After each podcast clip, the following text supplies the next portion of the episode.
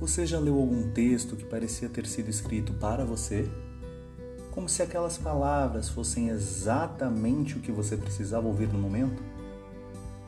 Partindo dessa ideia, eu, Luiz Guarani, o coach artista e analista comportamental, resolvi gravar esse podcast chamado Leituras para Tocar a Alma, onde eu compartilho textos de autores consagrados para que algo mexa aí dentro. Você reflita e passe a ver a vida com os bons olhos de quem quer ser feliz, para que seus dias sejam mais plenos e cheios de alegrias. A primeira e a segunda temporada estão no meu Instagram, no IGTV, arroba Luiz Guarani.